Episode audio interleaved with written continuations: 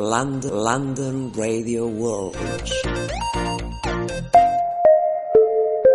The best life spotlight on mystery. London Radio World.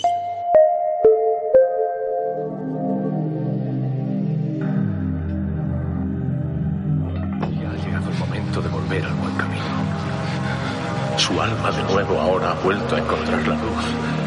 Y ahora volverá a sentir la experiencia de la realidad. Esa realidad donde todas las cosas son claras como un cielo sin nubes. Y cuando está limpio el intelecto es igual que un transparente vacío. Sin circunferencia ni centro. Ahora conózcase a sí mismo. Y permanezca en ese estado. Busque esa luz.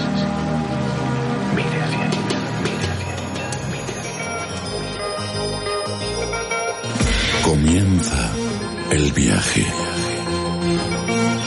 Déjate llevar hacia otros mundos.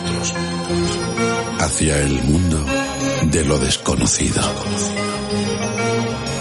Hacia otras realidades. Preparado ya para penetrar en la luz del misterio.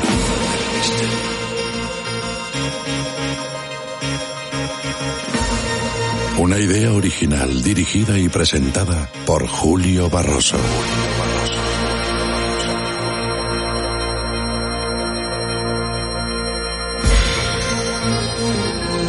Comienza el viaje. Déjate llevar hacia otros mundos. Hacia el mundo de lo desconocido. Hacia otras realidades. ¿Preparado ya para penetrar en la luz del misterio? Una idea original dirigida y presentada por Julio Barroso.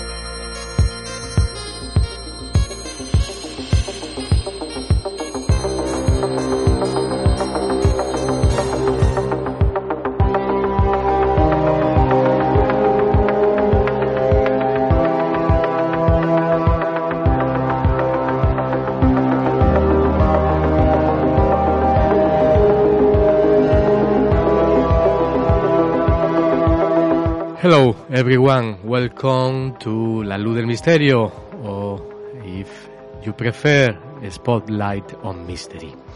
Bienvenidos a La Luz del Misterio desde London Radio World. Desde aquí, desde la City de Londres, que hacemos este programa de radio y que desplegamos nuestras alas hacia el mundo entero. Gracias y bienvenidos seas, como decimos, welcome to everyone. Eh, hoy abrimos la luz del misterio con informaciones sobre un telescopio indio detecta la señal de radio más lejana hasta la fecha. ¿Qué hay detrás de ella? Hasta ahora nuestros telescopios no habían captado señales tan lejanas en el espacio porque esto solo ocurría en distancias relativamente cortas. Nos pasamos la vida buscando señales que provengan de puntos remotos de nuestro espacio, ya sea en forma supuestas civilizaciones o de señales de radio de galaxias lejanas, algo más realista. Pero hasta ahora nuestros telescopios solo habían detectado frecuencias electromagnéticas a distancias cortas. Como indica la revista Science Alert, ha sido un telescopio indio, el Gigant Metrevak Radio Telescope, el que ha batido el récord de distancia y ha sido capaz de detectar una señal de radio de hace 8.800 millones de años.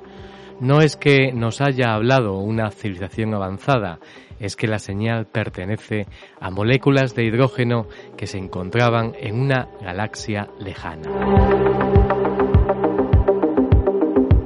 La presencia de hidrógeno es muy importante para los científicos, ya que les permite estudiar las características del universo a mayor escala.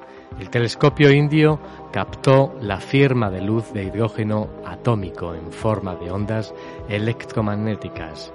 Es una señal que se emitió hace 8.800 millones de años y que nos llega ahora, lo que nos acerca a lo que los humanos hemos calculado que son los primeros momentos del universo, hace unos 13.700 millones de años, con el famoso Big Bang. El cosmólogo Arnold Chakraborty de la Universidad de McGill en Canadá explicó que una galaxia emite diferentes tipos de señales de radio. Hasta ahora solo habíamos sido capaces de detectar este tipo de señales en galaxias próximas, lo que limita nuestro conocimiento a aquellas galaxias más cercanas a la Tierra. Las ondas largas no tienen mucha carga de energía y su luz no es intensa, lo que dificultaba su detección. En este caso, el hidrógeno atómico tiene una longitud de onda de 21 centímetros. Curiosamente, en su viaje, esta onda de luz se estiró hasta alcanzar 48 centímetros, fenómeno que se conoce como redshift, lo que ha permitido ser detectada por el telescopio GMRT. Este telescopio emplea lentes gravitacionales para detectar la señal que se originó en una galaxia distante llamada SDSS J0826 plus 5630. Gracias a esta lente gravitacional, la luz recibida se magnifica y esto resulta en la ampliación de la señal por un factor de 30, lo que permite que el telescopio la capte. Este descubrimiento da esperanza a los astrónomos de volver a captar señales como esta y poder estudiarlas. Estas distancias antes fueran de nuestro alcance, ahora ya no parecen tan lejanas y esto nos permitirá conocer más sobre cómo se formó nuestra propia galaxia y sobre cómo se comportó el universo en sus inicios. Y hablamos sobre más cuestiones interesantes e innovadoras, por ejemplo sobre las nuevas naves que solo usan luz solar para levitar hasta el límite del espacio. La NASA quiere un nuevo sistema para lanzar diminutas naves que no requieran combustible y puedan mantenerse levitando en la mesosfera indefinidamente usando luz natural. La NASA investigará un nuevo tipo de nave que no utiliza combustible sino luz solar para levitar desde la superficie terrestre hasta los límites de la mesosfera la capa a 80 kilómetros de altura donde la mayoría de los meteoritos se destruyen al llegar a nuestro planeta. Una vez allí, la nave sería capaz de viajar hacia otros lugares en sentido horizontal. La NASA desarrolla esta tecnología experimental en colaboración con científicos de la Universidad de Pensilvania como parte de su programa de investigación avanzada. El equipo de Ingeniería Mecánica del Colegio de Ingeniería y Ciencias Aplicadas de la Universidad, liderado por el profesor de Ingeniería Mecánica, Dr. Igor Baganti, ya ha probado esta tecnología con éxito a escala microscópica y ahora se prepara para desarrollar la versión macroscópica es decir, lo suficientemente grande como para llevar instrumentos científicos. La tecnología desarrollada por el grupo de Bargantín es un mecanismo de levitación y propulsión fotoforética.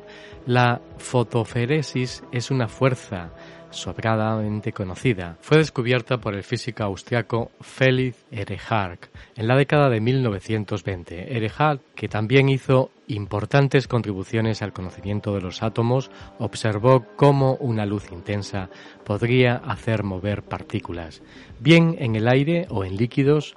La fuerza fotoforética explica el equipo de Barganti surge cuando un sólido se calienta en relación con el gas ambiente a través de la iluminación, induciendo el intercambio de momento entre el sólido y el gas.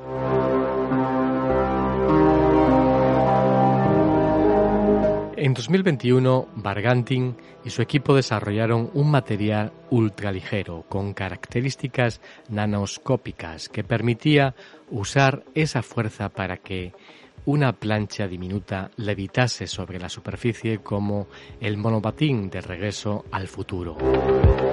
Aquel artilugio medía poco más de un centímetro y tenía un grosor prácticamente invisible. Estaba formado por una caja de mila de 500 nanómetros en la parte superior y una capa inferior de nanotubos de carbono. El invento, según Barganti, funciona en múltiples presiones atmosféricas, algo que es la clave para poder ser útil para la NASA. Su objetivo es usar esta tecnología para crear pequeñas naves que floten de forma permanente en la cota de 50 a 80 kilómetros sobre el nivel del mar, donde el aire tiene una densidad tan baja que los aviones no pueden volar, pero demasiado alta para que los satélites puedan orbitar sin caer a la Tierra. Tampoco pueden enviar globos meteorológicos que solo llegan a los 40 kilómetros de altura. Esa falta de instrumentos que permitían el estudio prolongado de la atmósfera es precisamente la razón por la que esta capa vital para la Tierra y nuestra supervivencia siguen siendo un misterio apenas comprendido. En la actualidad solo puede estudiarse durante unos segundos utilizando pequeños cohetes de sondeo. Los científicos necesitan realizar mediciones para comprenderla mucho mejor y con una mayor optimización unas naves con instrumentos que leviten fotoforéticamente podrían permanecer en el aire durante periodos prolongados utilizando la luz natural del sol durante el día. Incluso dice podríamos volar indefinidamente si el microflight está diseñado para ascender durante el día y descender por la noche. Además, se asegura su aplicación también podrá extenderse al estudio de la atmósfera marciana.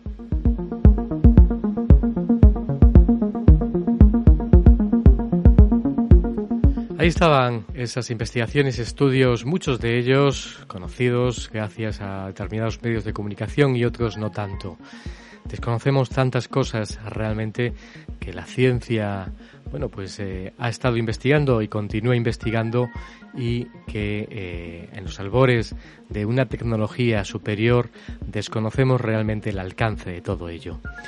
Hoy vamos a querer viajar en la luz del misterio hacia esos viajes de ensoñación como grandes exploradores, como así se hacían realmente en la antigüedad, desde National Geographic o eh, esos grandes exploradores que descubrieron tantas cosas en el planeta Tierra.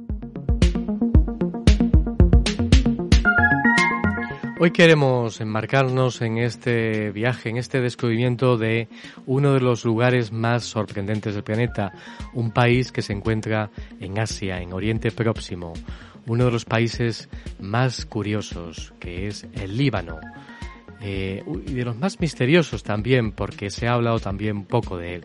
Iremos a Beirut en unos momentos, a la capital, incluso de conocer esas grutas de Seita, eh, Sidón, Vibros, incluso hablar de esos curiosos carros de fuego que allí se parece ser que se vieron, de emblemáticos lugares, eh, de grutas, como digo, de Seita, de Anjar, de Sanle, de Nuestra Señora del Líbano, de lugares donde eh, vamos a descubrir misterios asombrosos. Misterios que comienzan así de esta manera, aquí en este viaje de radio de la luz del misterio, en London Radio World. Hayas oído hablar de Baalbek. En comparación con ella, todas las demás maravillas parecen estructuras bonitas de parque infantil. Lo que se ha encontrado en Baalbek es en general difícil de conciliar con cualquier concepto científico debido a la enorme magnitud de los bloques de piedra utilizados para construir las llamadas estructuras de estilo romano. Las excavaciones de 2014, cuyos resultados son poco conocidos, revelaron aún más rarezas que ponen a la ciencia oficial en una posición muy incómoda. Resultó que construir con bloques de hasta mil toneladas o más no era un problema para los habitantes de aquella antigua ciudad, mientras que para nuestra generación es una obra de mucha complejidad.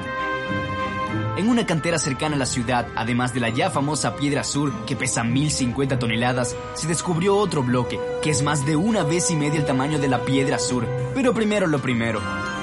Para calentar, veamos este antiguo gazebo que tiene una sola columna de 19 metros de altura. Este es el templo de Baco, o Júpiter. El edificio se levanta sobre una terraza. Su mampostería contiene tres famosas losas de piedra caliza, el trilitón de Baalbek de tamaño increíble y con un peso de unas 800 toneladas. Cada ladrillo tiene una media de 21,3 metros de largo, 4,8 metros de alto y 4 metros de ancho. Los enormes bloques se sitúan a 7 metros sobre el nivel del suelo. En comparación, en la mampostería de la célebre pirámide de Keops, el bloque más grande pesa unas 90 toneladas. Bueno, eso no es serio. No, no, no, así no. ¿Quieren algo serio? A casi un kilómetro de este templo hay un yacimiento de piedra caliza donde se encuentra otra piedra mundialmente conocida, la Piedra del Sur, o en árabe antiguo, Gailar el Kibli. Este bebé nunca fue sacado de la cantera, sino que parece haber sido preparado para la finalización de la plataforma del templo. Pesa unas 1050 toneladas. Este bloque se conoce desde la antigüedad y es una de las mayores piedras artificiales del mundo. El bloque tiene algo más de 20 metros de largo y la piedra tiene 4 metros de ancho y 4 metros de alto. Como pueden ver, la piedra azul estaba originalmente como enterrada en un extremo, y así es como todo el mundo la recuerda. Pero en 2014 el sitio fue excavado y se reveló al mundo un megalito aún más grande que yace debajo de la piedra sur. Pesa entre 1650 y 1670 toneladas. ¿Cuánto, cuánto? También se encontraron 15 pequeñas cuevas con enterramientos que se remontan a la época bizantina. La altura y la anchura del gemelo de la piedra sur eran de unos 6 metros y su longitud de 19 metros y medio. Un grupo de investigadores del Laboratorio de Historia Alternativa con la participación del renombrado científico Andrei Yurievich Khlyarov trabajó en el lugar. Antes de las excavaciones el lugar tenía este aspecto y este es el aspecto que tenía después de las excavaciones en 2016. Los investigadores descubrieron una grieta o incisión perfectamente plana y delgada debajo de la piedra sur. Una incisión similar se encontró en los escalones de la misma Baalbek. ¿Qué es esto? ¿Una fisura natural normal, como dicen los geólogos, o un portador láser extraterrestre? O la banal tecnología del hormigón. Aunque no es banal si todo el mundo todavía está desconcertado sobre cómo todo se ha unido de una manera tan extraña.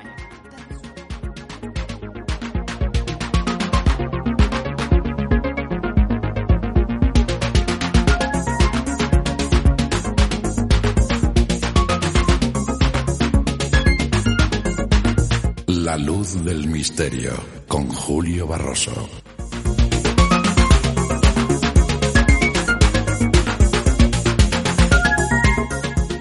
Viajamos en la luz del misterio en London Radio World. Esta semana exploramos uno de los países más singulares del planeta, el Líbano, un país de Asia en el Oriente Próximo que limita en el sur con Israel y al norte con Siria y está bañado por el mar Mediterráneo al oeste y es uno de los países más misteriosos y desconocidos. Es un país muy influido por muchas culturas y esto se refleja en la diversidad de arquitectura y su sociedad. Hoy lo vamos a comprobar y lo vamos a ver, a conocer sus misterios con la ayuda de nuestro intrépido explorador Ángel Crespo. Le damos la bienvenida. Muy buenas Ángel, ¿qué tal estás? Muy buenas tardes para todos, sobre todo para ti, tus queridos oyentes. Vamos a ir a explorar el Líbano, ¿te parece? Como bien citas. Y vamos a descubrir el Líbano. ¿Cómo se descubre el Líbano? ¿Dónde está situado? Pues mira. Han quedado unas premisas, pero yo creo que tú nos lo explicarás mejor. Sí, lo acabas de citar muy bien. El Líbano está al norte de Israel. ¿eh? Eh, es un país, digamos, rodeado de conflictos, pero ha sido toda su historia, eh, digamos, un conflicto continuo. Pero desde luego en el Líbano mm, mucha gente se confunde porque no tiene desiertos. Es un sitio donde la aridez apenas, apenas, apenas hay. Eh, es más, eh, hay como 15 ríos que todos provienen de sus propias montañas. ¿eh? El primer alfabeto que fue creado en Biblos, donde nos detendremos, se encuentra en el Museo del Líbano. En, en el Líbano es donde se encuentra, mejor dicho, donde se donde hay escrita la mayor cantidad de libros relacionados con la Biblia. Jesucristo hizo su primer milagro en la ciudad de Canaán, convirtió el agua en vino. Hoy está a la entrada en Israel como a unos 10 kilómetros. También, esto es una cosa muy, muy, muy difícil de aceptar, pero hay una prueba de ello. Dicen que los fenicios llegaron a América antes que Colón. Dicen que se ha encontrado un barco en Brasil. De, todas formas, lo primero, sí, teorías están ahí, pero por supuesto nosotros las lanzamos. Eh, lo primero, cuando vamos o vais a viajar al Líbano, digamos que es el tópico, el tópico, bueno, allí hay militares, allí hay líos, esto aumenta para nosotros, ¿verdad?, nuestra curiosidad de viajero, es un desafío. Líbano es un país muy pequeño, lo podemos cruzar en apenas dos horas. Eh, es más, desde Beirut nos permite organizar las salidas para conocer el país. Es más, aquí los hoteles más baratos se encuentran en la, en la capital.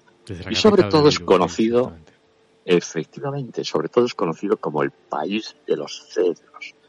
Es un país que tiene mucho, mucho que ofrecer, porque está habitado desde el principio de los tiempos. Todos los grandes imperios del mundo, como has insinuado, han pasado por aquí dejando restos arqueológicos, pero todos, todos, todos ellos. Los baños fenicios más antiguos que se conocen, los templos romanos de Baalbek, y aquí haremos un alto importante, aquí se encuentran las columnas más grandes jamás construidas por el ser humano.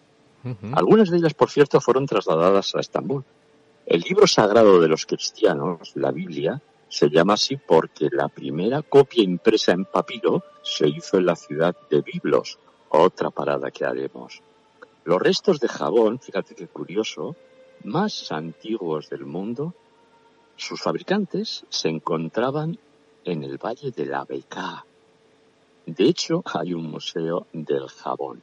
Como queremos transmitir tranquilidad en un viaje de este tipo. Sí, es importante eso, porque es un país peculiar que nos han traído informaciones que parece que es un país que hay muchos conflictos, pero yo creo que se puede viajar perfectamente.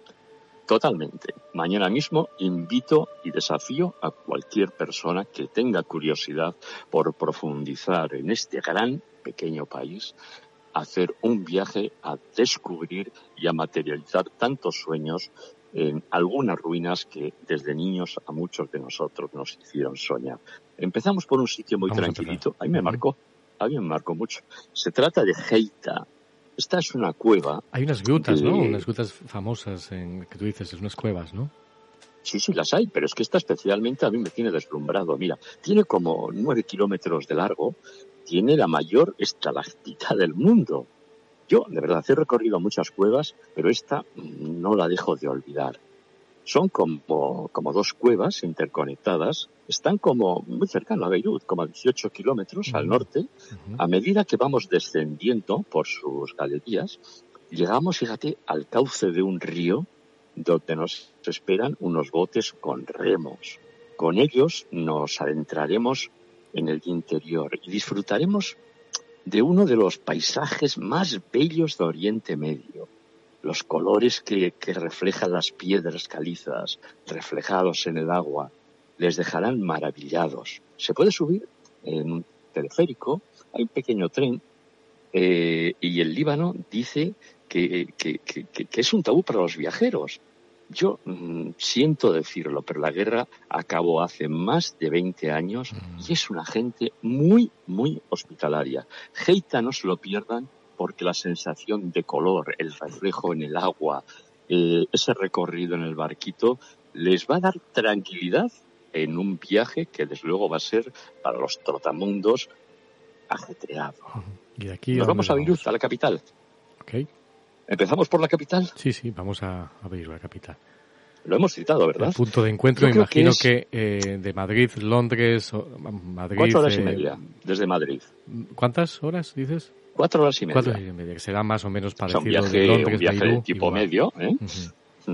Bueno, pues hemos citado nuestra, nuestra primera parada, ¿verdad? Yo creo que, como hemos dicho, tiene la mejor oferta hotelera La verdad es que Beirut engancha. Fue una ciudad herida, claro que sí, pero es grande y es pequeña, es destartalada y es acogedora. No perderse, desde luego, el Museo Nacional. Es un museo arqueológico lleno de tesoros. En su downtown tenemos la mezquita de Alamín. Es su mejor exponente. Otro rincón con mucho, mucho encanto es la mezquita de Amir, de Amir Muser. Y en su paseo marítimo admiraremos los Pygdeon Rocks, que es la foto por excelencia, esas rocas que tenemos enfrente del paseo. El museo, esto es curioso, alberga, pero bueno, tal contenido que, como verán, mm, existe, a mí me sorprendió mucho, un premolar de hace 70.000 años, Mm. hasta una estela otomana de 1830. Tiene también la mayor colección de sarcófagos antropoides del mundo. Hay una cara, me chocó mucho cuando la vi, de la Virgen María, que es la representación más antigua de la misma. Hablamos de los años, del año 440. Una representación. Sí, sí, sí, sí, sí, sí, de la Virgen María. En una época muy, muy temprana. En el centro de Beirut, pues, pues yo creo que alberga casi eh, la totalidad de la actividad comercial. Los edificios antiguos, hay que reconocerlo, queda poco en pie. De hecho, el proyecto de reconstrucción fue de los más grandes a nivel mundial. Por esta zona se encuentran pues la, antigua ciudad romana, las mezquitas, la plaza de Tol, la plaza de los mártires. Hay un paseo, pero calmado, conviene eh, pasearlo con los beirutíes.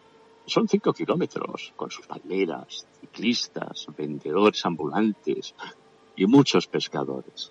Por tanto, esto también nos dice que estamos en un país muy, muy tranquilo. Seguimos profundizando en el país. Vamos allá. Empezamos con sus ciudades, digamos, legendarias. ¿Cuál empezamos? Con Tiro. sí, con Tiro. Tiro, una ciudad, Eh, Ciudad muy, muy fenicia en la antigüedad, ¿no? Eh, donde nace la leyenda de Sí. Zeus, que nos explicará, me imagino. Sí, sí, sí, sí. Vamos a dar algunas pistas sobre dónde nos encontramos. Yo recuerdo, sobre todo, su hipogeo. La hablamos la vez pasada Sí. de Malta, ¿verdad? Sí. Pero hay un hipogeo aquí muy curioso porque tiene unos frescos que a mí me recordaron a Popeya. Hay una cosa muy curiosa porque en uno de sus muros está grabada una inscripción, una inscripción, ¿verdad? Que es para mí difícil de olvidar. Fíjate, sé valiente, nadie es inmortal. Allí está en el hipogeo escrito. Estamos en Tiro y hay que recorrer las ruinas de una de las ciudades más antiguas del Mediterráneo, de ese Mediterráneo más clásico. Hay un punto que une eh, lo antiguo y lo nuevo.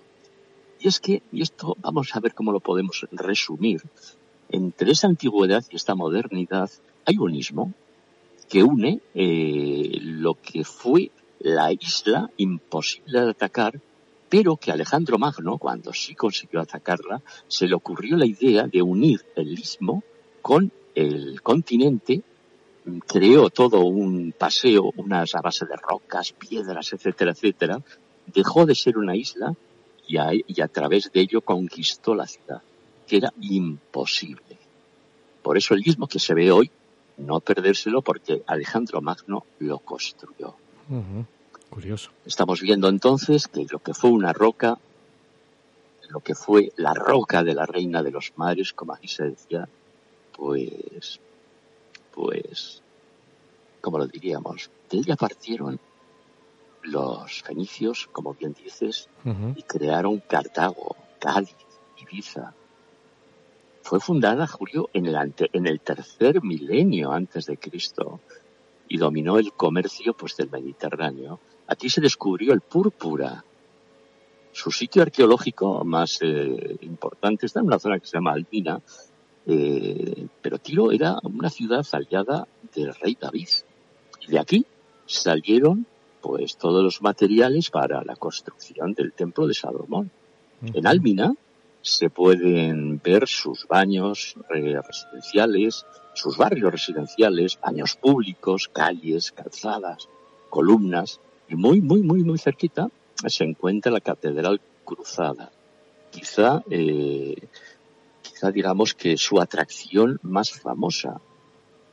yo creo que después del hipódromo romano, es el más grande y mejor conocido. Julio es enorme. ¿Eh? Las necrópolis que existen, hay una vía romana, un acueducto, un monumental arco del triunfo, y desde luego, si tienes tiempo, y lo vas a tener porque merece la pena, puedes visitar los zocos otomanos. Son agradables, tranquilos, llenos de color y olor, pero nada comparado con Sidón. Nos adentramos en esta lejana ciudad. Pero antes, Ángel, hacemos una pequeña pausa musical.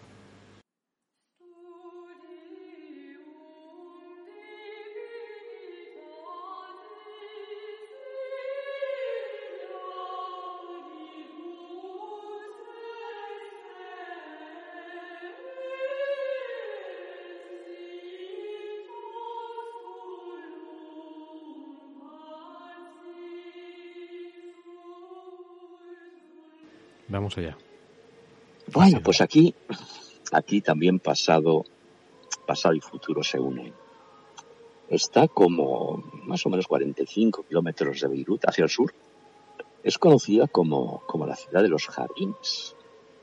Es una pena, y así lo sentí en primera mano, porque ves que su pasado ha sido, ha sido saqueado, dispersado en muchos países, y mucho de su pasado está bajo construcciones modernas.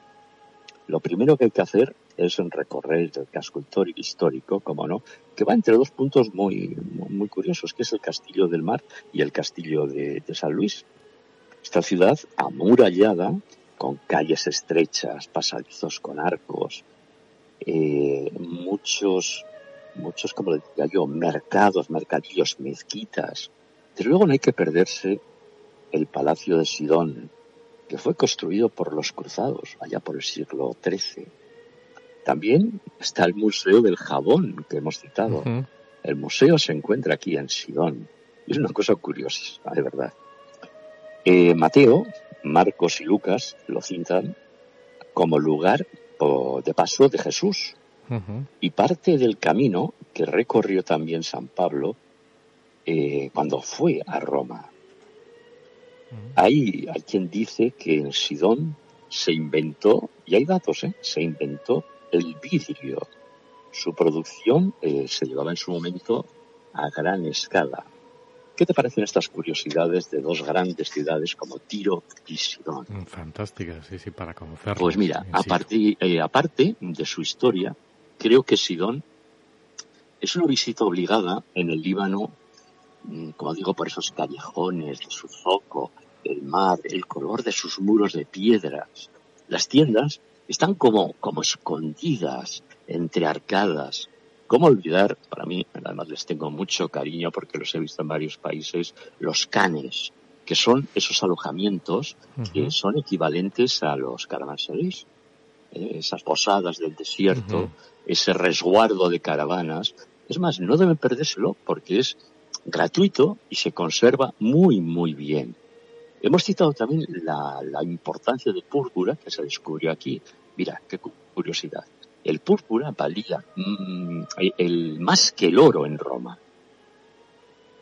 Era muy importante para estos, digamos, eh, patricios romanos, ese color, eh, para demostrar, digamos, esa autenticidad. Y pagaban más que el oro. ¿Nos vamos a otra ciudad legendaria? Vamos allá. ¿Vamos a Biblos, tal vez? Sí, nos vamos a Biblos. Mira, nada más llegar, yo al menos vi que te das cuenta inmediatamente de que una, que es una de estas ciudades antiguas, antiguas pero del mundo. Es como una aura de magia y misterio, eh, lo que envuelve a esa vieja Biblos.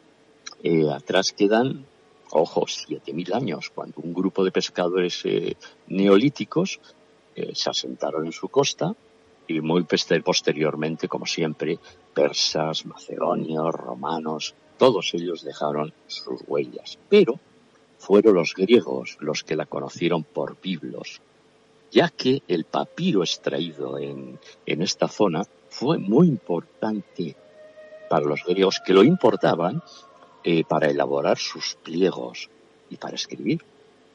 A cambio de mm, sus cipreses, eh, abetos, robles, cedros. Estos obtenían pues, pues, pues, pues oro, eh, alabastro, etcétera, etcétera, porque eran comerciantes, la gente de Biblos también. Fue entonces cuando mm, comenzaron a crear, se dio aquí Julio, fue entonces cuando que comenzaron a crear un alfabeto fonético de 22 sonidos y letras, que fue importado por los griegos y fue el precursor del alfabeto actual, en el que ahora tú y yo nos estamos expresando. ¿Mm? En Biblos también eh, procede, de Biblos también procede la palabra Biblia, que significa libros hechos con papiro. Fueron eh, los romanos los que construyeron el templo de los Césares y los obeliscos, las vías romanas, las termas y otros edificios públicos eh, eh, se deben a ellos. Pero luego llegaron los árabes, los cruzados, y precisamente los restos de, su castillo es como uno de los símbolos de la ciudad. Está solo a 36 kilómetros de la ciudad y hemos dicho que lo podemos recorrer en un par de horas de norte a sur. Y dicen, que curioso, los sacerdotes fenicios que fue construido por Cronos, el mm. titán de la cosecha de la mitología griega. En su peregrinar Fíjate, y aquí se puede haber profundizado mucho, pero para mí es un bello recuerdo. ¿Conoces y te acuerdas del mito de Isis y Osiris? Sí, hombre, claro. Pues nos acompañará en su búsqueda hasta Biblos. Aquí, de Isis hasta Osiris, y esa búsqueda se funda. O se funden. Es una cosa muy curiosa. Curioso. Hacemos una parada en uno de los sitios que para todos los amantes del misterio eh, es casi obligada parada. Sí, claro. Balbec. Balbec sigue. Ahí nos va a contar unos misterios sorprendentes, desde Nob hasta los carros de fuego voladores, Salomón. Ahí, ahí, ahí es un punto, un punto, y como digo, parada obligatoria para todo viajero amante de lo del misterio y amante de hechos que posiblemente sucedieron hace miles, miles de años. Es más, hay quien acude al Líbano para ver pues este, este asentamiento eh, megalítico eh, de supuestamente 20.000 años. Hay quien dice, y lo pongo interrogante, entre interrogantes, ¿fue la cantera de los dioses? ¿Qué te parece si vamos desgranando? Vamos allá, vamos a ver esa cantera de los dioses. Augusto, el emperador romano, fue el que construyó eh, un conjunto monumental de tres templos, tres patios y una muralla eh, en este lugar. Fue la ciudad del sol.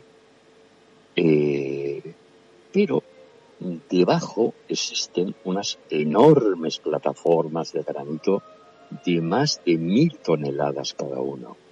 Es más, en la cantera adyacente hay una que está semienterrada, la piedra del sur está prácticamente desenterrada, pero debajo hay una que se acercaría entre 1.500 y 2.000 toneladas. Fue, desde luego, una cultura desconocida la responsable de tallar, mover, colocar estas piedras bien acabadas y alineadas antes de la aparición de las civilizaciones conocidas? Yo creo, yo creo que sí. Por eso, el origen del de Baalbek, conocido, se remonta, y hacemos historia, a un santuario fenicio dedicado al dios Baal, que quiere decir el Señor. Luego repetimos lo de siempre, asirios, persas, griegos, romanos, construyeron sus templos sobre esta plataforma. Pero vamos a detenernos en la época romana, mm, conocida, ha dicho la ciudad del sol, como Heliópolis. La base de estas construcciones se asientan sobre esta plataforma que tiene la friolera de 40.000 metros cuadrados. Pero Roma construyó el más grande de sus templos aquí, el templo de Júpiter, y no en la capital del imperio. Dentro, en el interior del complejo, está el templo de Baco, por cierto que se conserva muy, muy bien, y los restos de un templo dedicado a Hermes. Quizá los romanos, conociendo lo sagrado del lugar y su remoto y misterioso origen se han propuesto dejar huella haciendo su mejor esfuerzo arquitectónico. Yo lo dejo un poquito en el aire porque desde luego desborda lo que hay, lo que hay allí en cuanto a construcciones perfectamente datadas. Por tanto, hay quien acude al Líbano para ver estas ruinas de templos romanos, los más grandes, insisto, jamás construidos y los mejor conservados.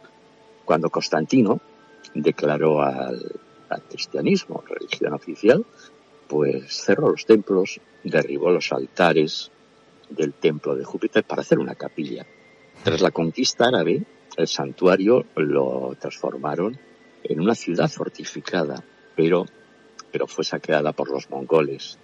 Desde entonces Baalbek se ha debatido pues entre restauraciones, periodos de guerra. ¿Qué te parece Ángel si hacemos una pequeña pausa para que los oyentes también reflexionen en este viaje que vamos a continuar en unos momentos hacia Baalbek, hacia todos esos misterios asombrosos que tiene Baalbek esta zona arqueológica prodigiosa y todo el Líbano en general, un viaje mágico hacia ese Líbano misterioso.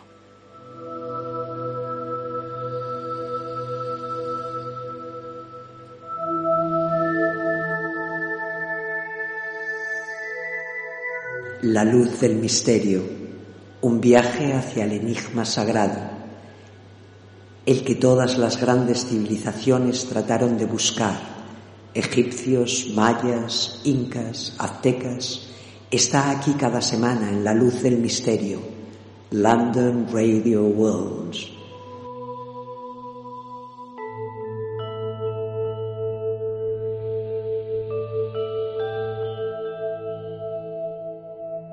Un viaje que continúa en estos momentos hacia el mundo mágico del Líbano, hacia esos misterios desconocidos y hacia una de las zonas arqueológicas más misteriosas del mundo, Balbet. Hacia allá vamos, Ángel, cuando quieras. Algo que conocemos todos. Incluso fue cobijo de las milicias de Hezbollah y estamos hablando de algo muy, muy cercano en el tiempo. Circulan eh, en sus ruinas pues, pues tantas leyendas, ¿verdad? pero no se explica eh, por qué aquí construyeron los romanos el más importante y complejo de templos.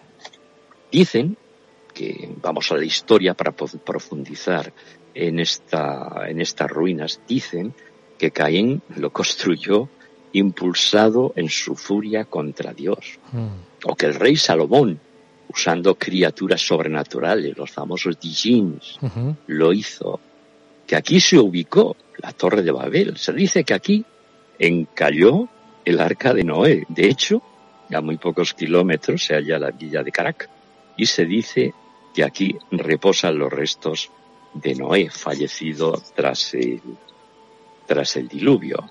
Por tanto, vamos a tratar de dar un poco de luz a todo esto, ¿te parece? Mm, vamos allá porque hay muchos contenidos. Pues vamos a la leyenda, vamos a ver qué tenemos para reflexionar ante lo que nos encontramos allí, donde el ser humano, apoyados encima del lado de una de estas piedras, es realmente diminuto. Bueno, porque lo primero que hay que interrogarse, ¿por qué Enoch, en la historia bíblica que cita en sus escritos de unos seres que él identifica como los Nefilim, hay que tener en cuenta que este profeta tuvo relación con los vigilantes, también muy, muy, muy, digamos, eh, datados y en muchos escritos muy antiguos y cuyos increíbles relatos pues están plagados de informaciones astronómicas imposibles para una sociedad primitiva. También en las tablillas sumerias, Enil, uno de estos supuestos vigilantes, pues yo quisiera detenerme aquí y leerlo porque nos deja esta auténtica joya, Julio. Vamos allá tablillas sumerias.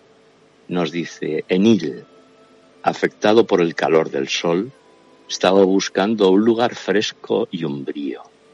Las montañas cubiertas de nieve, la parte norte del Edim, eran de su agrado, y allí, en un bosque de cedros, estaban los árboles más altos que hubiese visto jamás.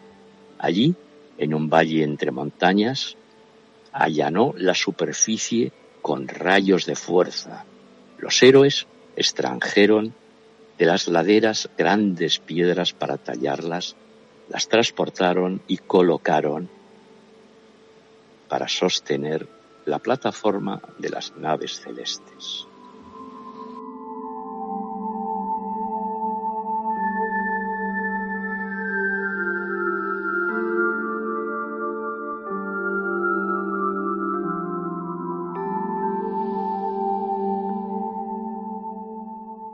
Curioso. Curioso esta tabla, esta tabla, esta tabla sumeria. Pistas bastante misteriosas sobre una supuesta civilización o sobre una supuesta nave. Sí. Extraña. Sí, Julio, sí. En Balbec existen, es más, ¿eh? adentramos en el misterio, existen pues, pues evidencias visibles hoy en día de vitrificación en las piedras que solo se pueden conseguir con altísimas temperaturas. Los cronistas árabes hablan de un personaje legendario que envió a los gigantes a construir la plataforma. Hmm. Después del diluvio, fíjate, no sé en qué, en qué época nos adentramos. También los griegos dicen que el dios Helios iba a descansar con su carro volador tras cruzar los cielos. En un relato etíope se relata con todo lujo de detalles que el rey Salomón poseía un carro volador que le permitía recorrer en un solo día la distancia entre Jerusalén y el mítico reino de Saba. En el Targem, en el Targum de los judíos, se cita que Salomón se desplazó de la Meca al Yemen a bordo de uno de estos carros y que incluso alcanzó Pakistán, Irán y la India. Mm. Por tanto, habría que decir, bueno, sabemos que piedras de mil toneladas perfectamente cortadas, ensambladas, imposibles de manejar para una civilización anterior a la nuestra, que dichas piedras pesan, vamos a poner ejemplos, pesan más que la de otros monumentos gigantescos inexplicables, como la Gran Pirámide, el Osirión, o las ruinas de Tiahuanaco. Mm. Sabemos que las piedras no fueron colocadas por romanos o demás pueblos citados, sino por alguna civilización anterior desconocida. Sabemos que en la antigüedad las piedras han estado sometidas a un calor intenso. Julio, hablamos de más de mil grados. Curioso. Provocando esa vitrificación. Por cierto, en el norte de Inglaterra, en Escocia, existe este mismo, esta misma vitrificación en algunos lugares. ¿Qué pasó en ese pasado remoto? También sabemos que la vitrificación fue parte del procedimiento de antiguos constructores sudamericanos, quizá los olmecas. No hay que olvidar que los olmecas fueron, eh, ¿cómo te lo diría yo? Los sumerios de América. ¿Alguna técnica desconocida? Por supuesto. Y por último, tenemos la fantástica historia que nos relatan las tablillas sumerias. Yo también las equipararía mm, con algunos objetos olmecas. En fin, nos dicen los cronistas árabes judio-cristianos como Enoch que todos ellos hablan de carros de fuego que se paseaban y que se posaban en un enclave geográfico plagado de cedros, Baalbek, Líbano. Curioso. Esa es una historia que da que pensar. Líbano, la plataforma de Baalbek, hemos dicho que es un punto, digámoslo, imprescindible para todo para todo viajero.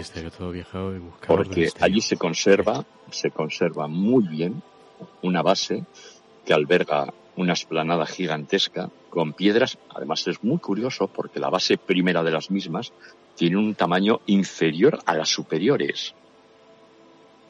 Eh, el tema de los rodillos y estos sistemas que nos han dicho una y mil veces, dado el terreno que hay en aquella zona, yo lo vi como imposible. No puede ser. Es más, ¿qué rodilla aguantaría mil, mil quinientas, dos mil toneladas? Es imposible. Allí se hizo algo, allí se desarrollaron temperaturas que hoy nos, para cualquier científico medianamente formado, eh, le tienen que hacer pensar por qué están las rocas vitrificadas, qué hubo en aquella plataforma antes que los templos posteriores que se fueron construyendo. Baalbek es un misterio, sin duda alguna, y es uno de los grandes misterios de la humanidad, sobre un pasado remoto del que empezamos a vislumbrar algunos a través de pruebas como Baalbek, que nos llena de incertidumbre y a la vez de curiosidad. Todo viajero de Villal. Curioso este lugar. Vamos a proseguir de Baalbek, que habrá tiempo en otras ocasiones también de proseguir hablando de estos misterios y de esos carros de fuego voladores que viajaban en aquel tiempo y de esas prodigiosas eh, rocas que con una técnica desconocida que no sabemos todavía ni atisbamos a, a, conocer tal vez en esta época todavía qué técnicas se utilizaban en la antigüedad para crear esos monumentos, esa ingeniería esa técnica tan depurada que no solo aquí, sino en otros puntos del planeta también adquiere realmente un gran misterio. Vamos, ¿hacia dónde vamos? En Baalbek, tenemos, en Baalbek tenemos el gigantismo por excelencia. El tema lítico reflejado en esta plataforma lo hace un lugar único. ¿Qué te parece si nos vamos a otro lugar? Anjar, tal vez. También muy interesante, Anjar. Vamos a Anjar. Anjar está mm, como a 60 kilómetros de Beirut. Ya ves que aquí estamos hablando de distancias. Sí, sí, he visto, he visto el mapa de tu ruta, de la ruta que me enviaste. Y es una ruta mm, que está todo muy cerca de, Beirut, Beirut como centro, para, lógicamente, viajar a estos lugares es bastante fácil, bastante eh, fácil hacerla. Vamos a... Pues Anjar tiene, tiene una cosa muy curiosa. Aquí no vamos a hablar de romanos, de griegos, de el resto de poblaciones, sino que nos vamos a situar, como he dicho, en una ciudad como a 60 kilómetros de Beirut, que existen unas ruinas, están cercanas a una gran fuente y se encuentra pues un yacimiento espectacular. A veces pensamos que con la caída de Roma pues acabó en parte el esplendor de, esta zona, ¿verdad? Pues nada más lejos que la realidad.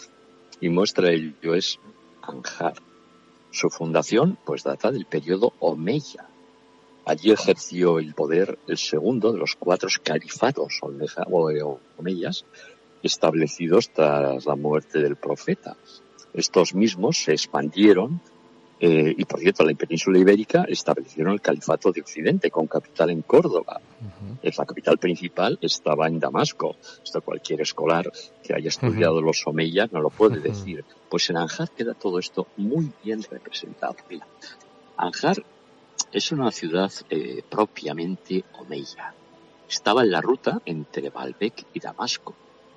El camino romano todavía existía después de la conquista eh, era una ciudad totalmente fortificada, de murallas y torres defensivas muy importantes. Es más, era un rectángulo perfecto. Sus cuatro puntos cardinales unían las cuatro puertas, eh, de, digamos, de la ciudad. hay dos calles principales que estaban porticadas. Eh, todo está, todo, absolutamente todo esto es curioso porque está hecho en piedra y cada dos líneas de piedra pues hay como intercalados unos ladrillos. El efecto decorativo es muy bonito, pero dicen que era para prevenir eh, y resistir a los, a los terremotos. Se conserva muy bien todo eso, pero se conserva muy bien sobre todo el alcantarillado. Destaca, no hay que perdérselo, el gran palacio, el pequeño palacio, muy decorados, la mezquita en torno a un patio central, los mosaicos, eh, los baños termales, se aprecian muy bien. Eh, por tanto, yo diría, mira Julio, esto me hace soñar. Hay un aliciente para visitar eh, esta zona. Y para mí es el triste recuerdo de, de, Palmira en Siria, o de los Budas de Bamiyan. Estamos en Anjar y te hace pensar que es posible que la, la ceguera, digámoslo así, de las, de las personas, pues nos haga perder algún día alguno de estos monumentos. Y Anjar fue muy importante porque aquí empezó a desarrollarse lo que llamamos arte islámico. A mí he querido recordar este pensamiento en Anjar porque la destrucción, digamos, de, de ese pasado hmm, me duele mucho. No puede haber ideología, ¿verdad? Ni nada por el estilo que elimine algo a lo que todos tenemos derecho a conocer, nuestro pasado. Hmm, ciertamente. Eso es Sanjar, una ciudad omeya, sin ningún resto anterior. ¿Qué te parece si nos vamos a un sitio que la llaman la novia de la beca? Zanle. Zale. Hmm. Así es. Así es. Eh, es un sitio muy curioso porque casi toda la población es, es, grecolatina. ¿eh? Aquí nació, lo digo por curiosidad, aquí nació Meberak. Sabes que este hombre huyó a Colombia y es un pariente, un pariente lejano ya de Shakira. De Zale partió esta estirpe, esta generación, ¿eh? que hoy se ha materializado en Shakira, la que conocemos todos perfectamente, ¿no? Eh, dicen que aquí eh, está la mejor, es un sitio de descanso, aquí está la mejor comida albanesa. Ver, ahí me chocó mucho ver cómo confeccionan el pan, pero frente a ti. Es único, Es un buen lugar de descanso por sus vinos. Hay bodegas visitables, esto puede sorprender. Hay, pues, un buen comer. De hecho, quiero recordar, hay un festival del vino que dura pues toda una semana, creo que es por septiembre. Eligen a, la, Miss Vino. Y es curioso el Festival de las Flores que también se hace aquí. Desde aquí se pueden visitar la torre de Nuestra Señora de la Beca. Pero yo creo que lo que no debemos perdernos es la visita a Nuestra Señora del Líbano. Del Líbano. Subimos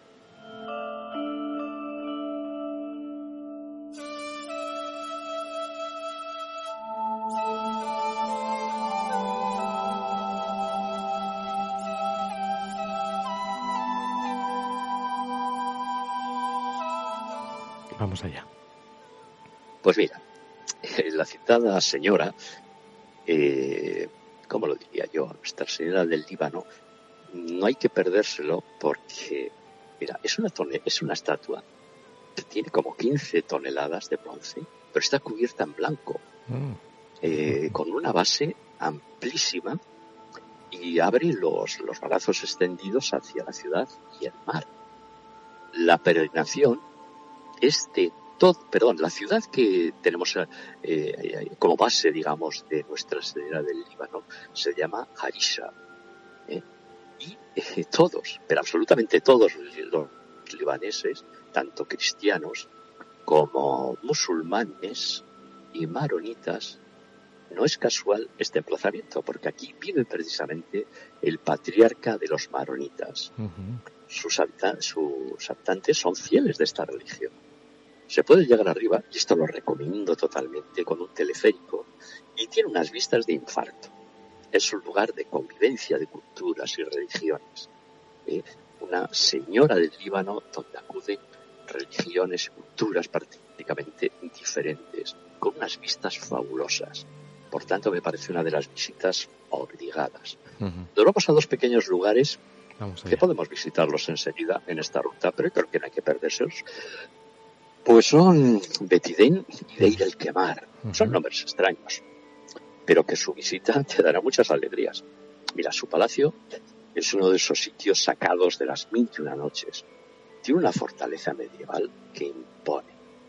Hay una colección de mosaicos romanos y bizantinos única, pero estamos en tierra de drusos y la gente es diferente. ¿Recuerdan aquellos pantalones bombachos con camisa y chaleco negro. Pues nos vamos a esta pequeña aldea que prácticamente para subir hay que escalar, la que hemos citado como aldea el Camar.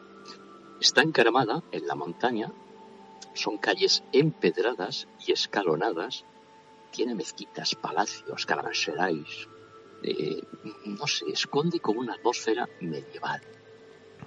Mm, es como un fin de cuento no sé cómo narrarlo. Pero son dos poblaciones que no debemos perdernos y eso nos adentra con un nombre que acabamos de citar, los drusos. ¿Qué te parece si nos adentramos un poco en esta misteriosa confraternidad?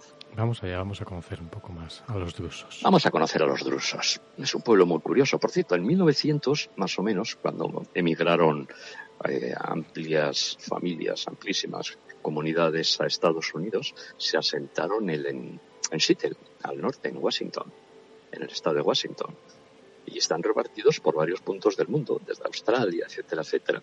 Pero son los drusos muy austeros en su vida. Son de sobrios gustos, ascéticas costumbres.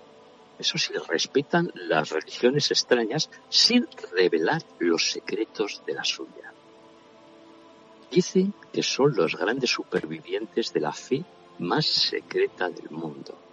Es una comunidad cerrada, no permiten conversos, no se casan, con una persona de fuera, mm, en esas montañas del Líbano, allí siguen, siguen envueltos en el misterio. La mayoría de la gente eh, sabe perfectamente que hay tres religiones, tres grandes religiones que comenzaron en Oriente Medio, claro, el judaísmo, el cristianismo y el islam. Pero hay muy pocos que sepan o, que, o saben que hoy, como hemos dicho, silenciosa, discreta, una religión tan reservada que algunos de sus miembros tienen prohibidos, ojo, eh, digamos, aprender de ella. Muchos de sus miembros no saben realmente lo que hay de secreto en ella. Es más, los drusos mm, se originaron posiblemente en, Egipto, pero como hemos dicho, están extendidos por todo el mundo. ¿eh? Eh, pero lo que nos interesa a nosotros es la concentración que tienen el Líbano, Siria e Israel. Son mm, ferozmente protectores de su religión. Es más, eh, son capaces de estar viviendo en el Islam o entre protestantes, que es algo del caso, y seguir ellos profesando su religión. Camuflados. Siempre han estado, han estado ahí camuflados, eh, siempre fieles a sus costumbres. Es un pueblo muy curioso. Hmm. Además, sus principios, Julio, son un secreto. Para mí, por lo que he podido ver, incorpora elementos de las tres religiones, pero la filosofía griega y el pensamiento asiático influyeron mucho. Creen en la reencarnación. Es clave de su fe. Es más, solamente un número limitado de hombres y mujeres, los llamados iluminados, pueden estudiar, hemos dicho, una minoría que una mayoría desconoce exactamente el contenido de los famosos seis libros sagrados. Se reúnen los jueves por la noche. Esto es muy curioso porque no tienen días sagrados, no hay liturgia regular, obligaciones, peregrinación pero dicen estar conectados a Dios en todo momento. Tiene un texto fundacional, eso sí, son las epístolas de la sabiduría, donde incorporan el gnosticismo, el budismo, el neoplatonismo, un largo etcétera, y creen que después de sucesivas reencarnaciones, el alma se une en una mente cósmica. Estos son los drusos. ¿Merece la pena detenerse un poco con ellos? Sí. Claro que sí. Pues hay tres religiones, pero hay una más por allí, como hemos citado, que son los drusos, que tienen curiosidades dignas para mí de conocerse y de ser difundidas, aunque ellos dirían lo contrario. bueno, ¿qué tal si nos vamos con la gente amable, eh, a la gente que le encanta el trekking, el andar, el patear? Vamos allá. Cuéntanos alguna anécdota sobre este lugar. Pues para mí, para mí es un sitio muy bonito, verás. Es el Wadi, el Wadi Kalisha. El Kalisha es un río, mira. Estos cañones y cuevas eh, conservan pues la historia cristiana del Líbano. Hay como mil cuevas, eh, ojo, eh, no, no es broma lo que alberga este, este valle. Lo llaman el Valle Santo. Allí abundan los monasterios maronitas que los hemos citado, que fueron los primeros, digamos, cristianos de esta zona son únicos, únicos en todo el Oriente Medio. Es un lugar, como hemos dicho, para hacer excursiones, visitar los bosques de cedros, es una visita casi obligatoria. Eh, esta zona ofrece pues, pues vistas, vistas espectaculares. Y es más, apenas está explotado por el turismo de masas. Son como 35 kilómetros de valle que está surcado, como hemos dicho, por el río Kadisha. Es el río sagrado para los arameos. No olvidemos que Jesucristo habló arameo. y el río Santo para los cristianos. Como hemos dicho, es un lugar ideal para meditar, refugiarse, mm, amar la tranquilidad, se respira, ¿cómo lo diría yo? Se respira tranquilidad. Por aquí estuvieron, Julio, y esto te puede, te puede sorprender, los sufís. ¿Mm? En su origen, el monacato se desarrolló pues en primitivas cuevas, claro, y luego se hicieron los edificios eh, monacales. Eh, es curioso porque se conservan muy bien. Hay itinerarios muy bien preparados para la visita de estos múltiples monasterios y conocer esas, ese primitivo cristianismo que allí se alejó y protegió. De todas formas, hay que ir muy preparados porque por esa zona está el Parque de los Bosques de Cedros. Y claro, está a 1900 metros de altitud. Por tanto, conviene ir preparado para hacer esas excursiones. Yo recomiendo sin duda. Al que quiera tranquilamente ir a ver a Baalbek lo puede hacer. El que quiera hacer trekking lo puede hacer. El que quiera estar de juerga en Beirut lo puede hacer. Por tanto, Líbano es un lugar muy seguro para viajar. Hay mucha amabilidad por parte de sus ciudadanos. ¿eh? y nos podemos perder un rato tranquilamente a orillas del río Gadisha. ¿Sabes que llega el río hasta la ciudad de Trípoli? Mm. ¿Rematamos nuestro viaje en Trípoli? Venga, rematamos en Trípoli. Es una ciudad, creo que es la segunda del país, ojo, ¿eh? es una ciudad que tiene medio billón de habitantes, pero aquí mm. vienen pocos turistas. Es más, hay mucha destrucción todavía, eh, pero, ¿cómo te lo diría yo? Allí vamos a encontrar, Julio, auténticos souks, son los mercados. Este es divertidísimo pasear por sus calles. Eh, hay unas, se conservan unos jamanes otomanes fabulosos. Y hay un castillo cruzado, pues la verdad es que muy, muy, muy interesante. Por tanto, Trípoli lo vamos a resumir porque hay mucho, mucho más. Pero creo que el recorrido por el Líbano nos ha dejado ese encanto por lo desconocido en un país fácil de llegar, facilísimo de moverse, y desde luego invitaría a todos nuestros viajeros, amantes del misterio, a perderse en aquellos lares, reflexionar sobre lo que pudo ser Baalbek, mm. pensar que hubo unos asentamientos cristianos muy antiguos en cuevas, en grutas, pensar que hubo las ciudades más importantes y comerciales del Mediterráneo, que hicieron y dejaron semillas de construcciones tan importantes como Cádiz, Ibiza, etcétera, etcétera, como hemos dicho. Y los fenicios marcaron nuestro idioma actual con ese vocabulario tan, tan digamos, preciso para todos nosotros e importante para todos nosotros. En resumen, merece la pena ir al Líbano. Totalmente, merece la pena y además me imagino será cheaper, será bastante barato, me imagino es un sí, lugar... como hemos dicho, además la, la, capital eh, es, el sitio más, más barato para permanecer allí en un hotel, eh, moverte desde allí es lo mejor porque si no con esto claro te cae un poquito en calidad y precio que es caro. ¿eh? Por tanto, el Líbano capital para alojarse resulta bastante económico, ¿eh? tiene una comida deliciosa. Es que yo creo que el punto de encuentro, el punto de control eh, es ir y volver, me imagino, a Beirut porque todas las zonas están muy cerquitas de Beirut. Yo he visto las rutas, he visto la ruta y es fácil, es muy fácil eh, hacerla. Sí, como hemos dicho, son dos horas de norte a sur. Exactamente. Dos horas de norte a sur. Además, fíjate, quiero recordar que cuando estuve en Israel, sí, claro, en la zona del Golán existe uno de estos de estos templos drusos, que se me ha olvidado citarlo, es verdad, porque además tiene una bandera como muy colorida, son ellos en sí muy pintorescos, pero son de un discreto y de un secretismo que, que, te quedas, te quedas, te quedas lado, porque todas las religiones tienden, digamos, al proselitismo, ¿no? Hmm. En este caso nunca, nunca.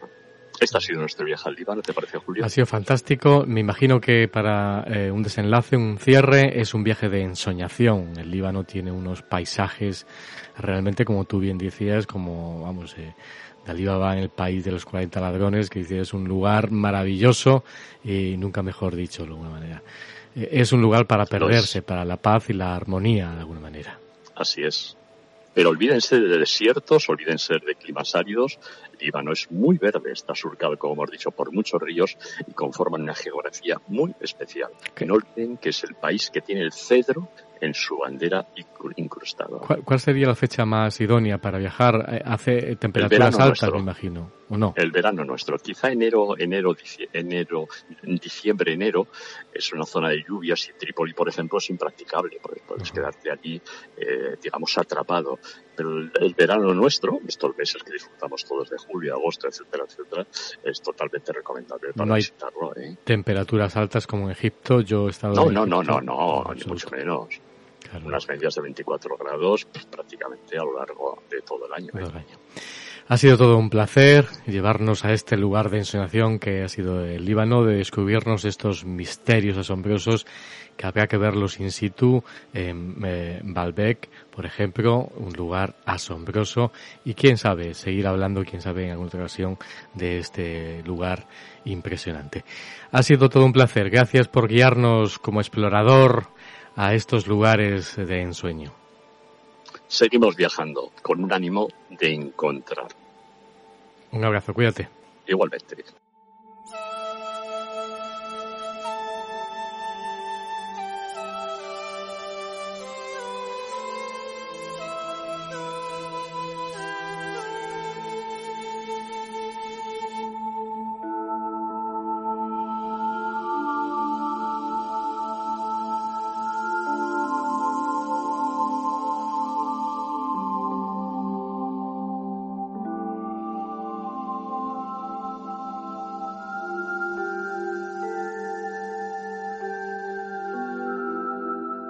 Síguenos en las redes sociales, en Facebook, Twitter, Instagram, YouTube.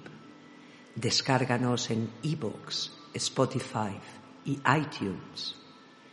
Dale like y comparte el programa. Y si deseas apoyarnos, puedes hacerlo a través de la pestaña de iBooks que pone apoyando y eligiendo la cantidad que desees.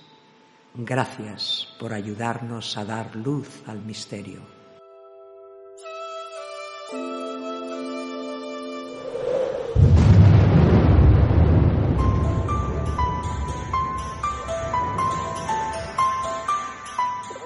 señales de luces rojas, como a unas 3 millas a las 10 de nuestra posición, aproximadamente a la misma altura. Afirmativo lo tenemos cada vez más cerca.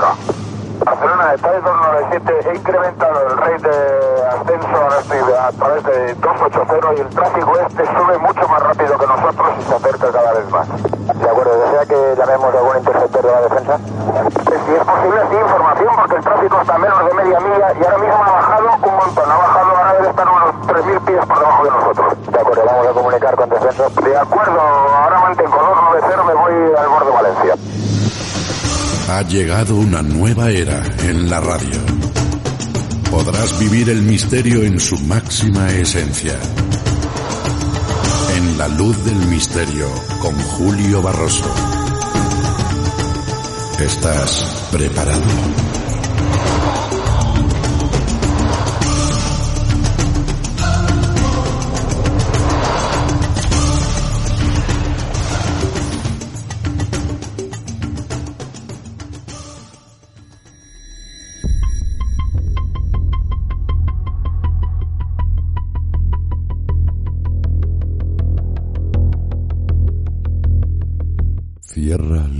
Ojos.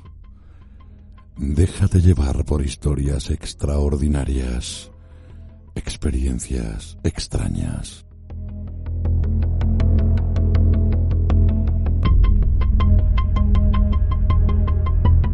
Y antes de cerrar este viaje mágico de la luz misterio aquí en London Radio World, nos dejamos llevar por esas historias que cerramos los ojos y nos imaginamos. La semana pasada hablábamos de leyendas, continuaremos haciéndolo otras semanas, pero esta semana es una historia de terror, una historia sobre rituales mágicos, una historia narrada y escenificada por el equipo de noviembre nocturno para la luz del misterio. Una historia titulada La última llama azul. Déjate llevar por los sonidos mágicos que salen de tu receptor, de tu smartphone, Cierra los ojos y déjate guiar por la luz del misterio y por estos sonidos, escuchando esta historia.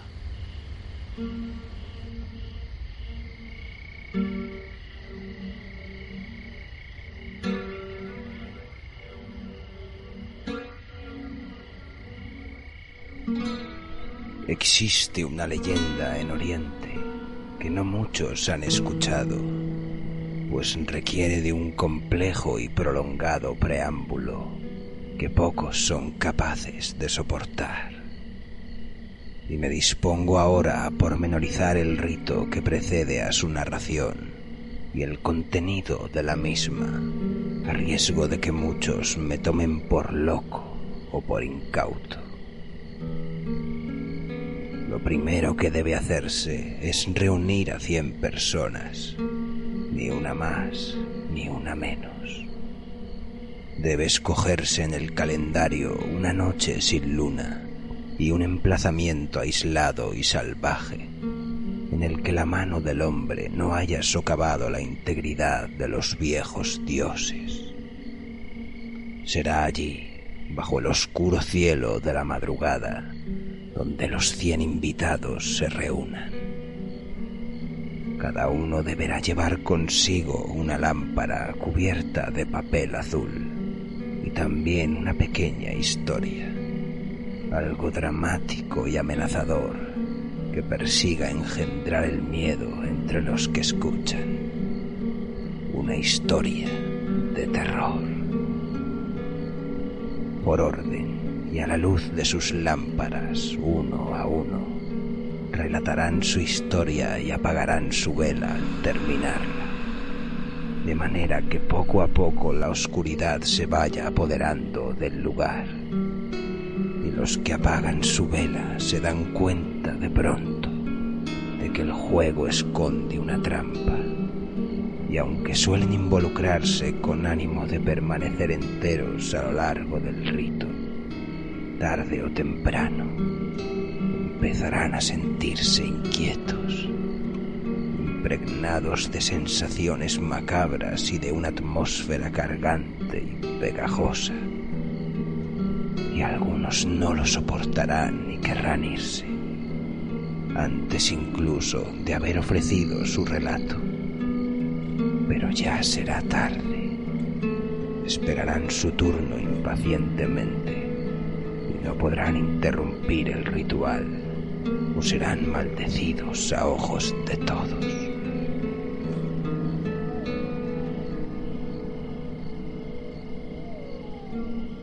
Las pequeñas risas que algunos disimulaban al principio se tornan ahora en gélidas muecas a medida que el horror que destilan las narraciones sucedidas en tiempos remotos va calando en el alma de los presentes.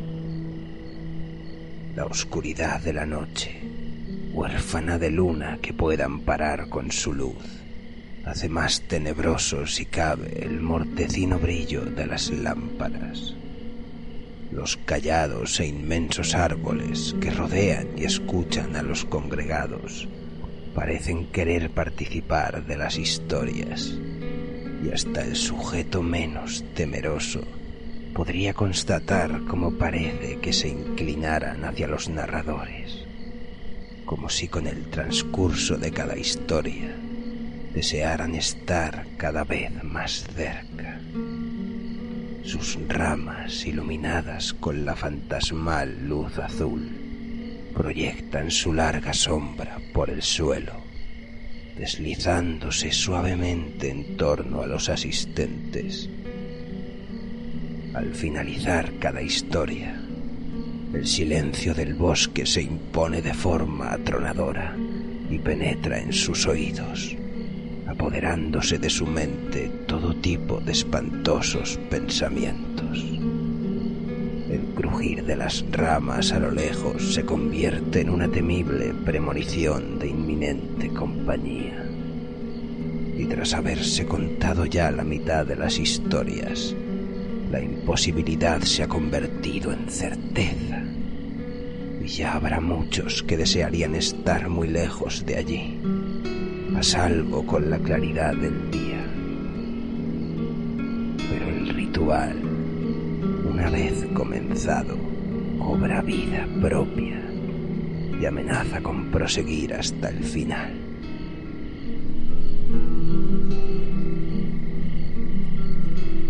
Las luces azules, ya en extinción, pueden contarse con los dedos de la mano.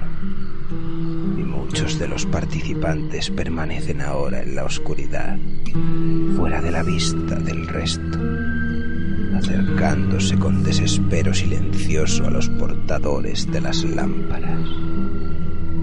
Las sonrisas congeladas en los rostros no existen ya en absoluto, indiferentes de la mayor o menor frialdad de la noche y sin saber por qué, algunos han empezado a temblar, pues este ritual esconde un oscuro secreto que pocos conocían al empezar y que ahora ya nadie se atreve a recordar, como si tan solo con nombrarlo pudiera hacerse realidad.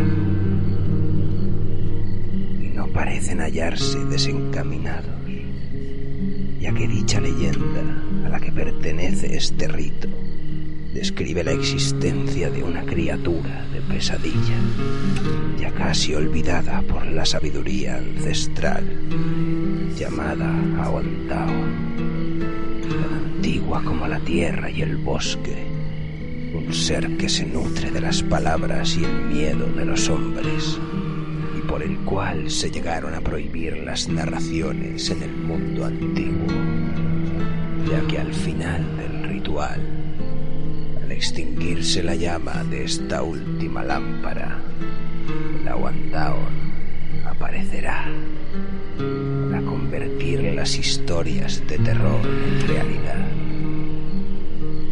Pero dicha prohibición fue olvidada, igual que el verdadero peligro del ritual.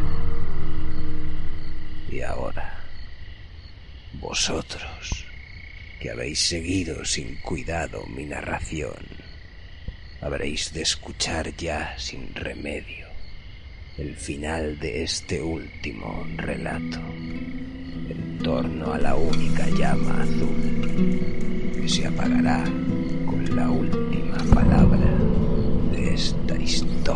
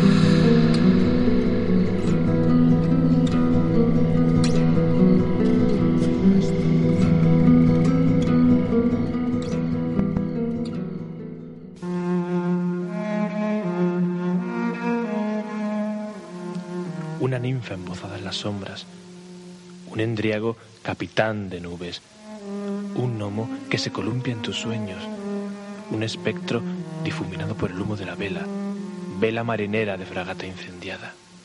Y es que, por fortuna, el mundo no es tan solo lo que cada alborada hayamos constreñido por el marco de nuestra ventana. Detrás de las formas cotidianas se enmascaran leyendas y personajes extirpados de ellas. Fue necesario que Julio Barroso encendiese con su soplo vital una luz enamorada del misterio, y esta minúscula llama supo prendernos los vestidos. Ahora, desnudos ya del traje rutinario, dame la mano, ninfa, endriago, gnomo, espectro.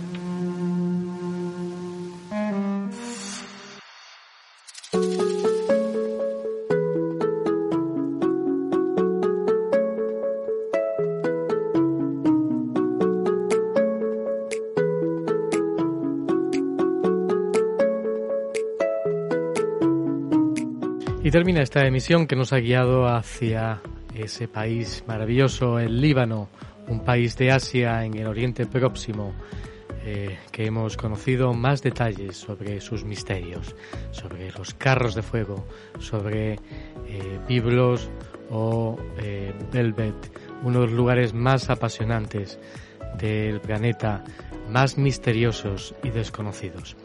Hay que agradecer también a un gran número de personas, gracias a todos los que nos seguís a través de las redes sociales, a través de eh, las descargas que hacéis en iVoox, en Spotify, en iTunes y en YouTube.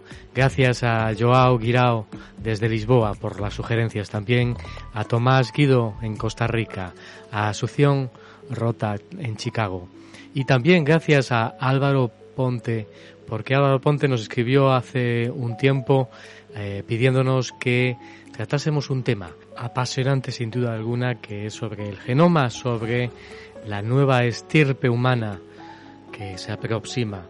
Y es sobre uno de los mejores trabajos realizados por bueno, una de las personas que más sabe sobre la cuestión de comunicación. Él es doctor en comunicación, es José Antonio Ruiz, estará con nosotros la semana que viene, autor de un gran trabajo, un gran libro, El último Sapiens, a las puertas de la creación de una nueva estirpe humana, de la esfera de los libros.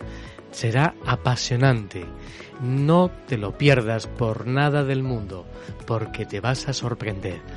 Va a contarnos cosas inéditas, no solo del mundo del genoma, de lo que se espera en el futuro, de las nuevas investigaciones biológicas, de lo que él piensa e investigó, de lo que ocurrió en el mundo de esta pandemia que hemos pasado en Luján, en ese lugar de China que supuestamente fue el punto cero.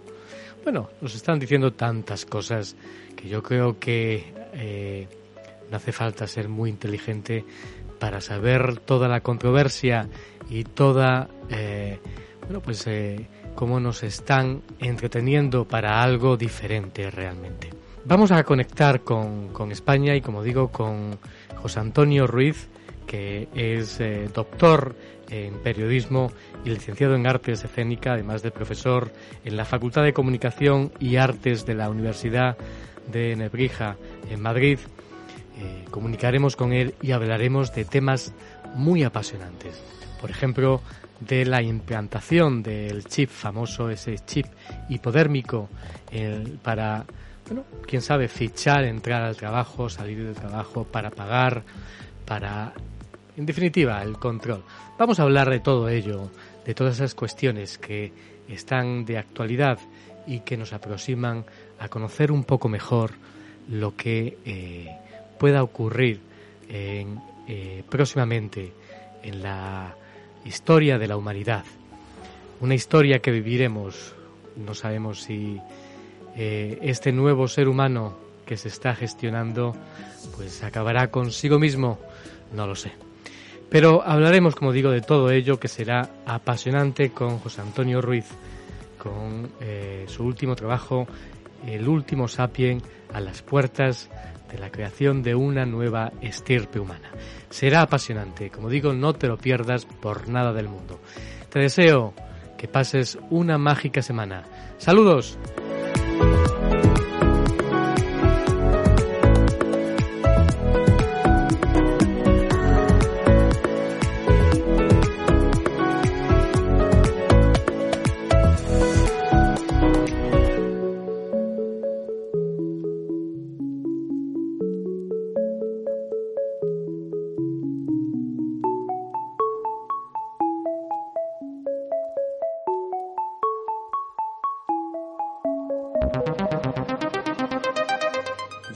Best life spotlight on mystery. London Radio World.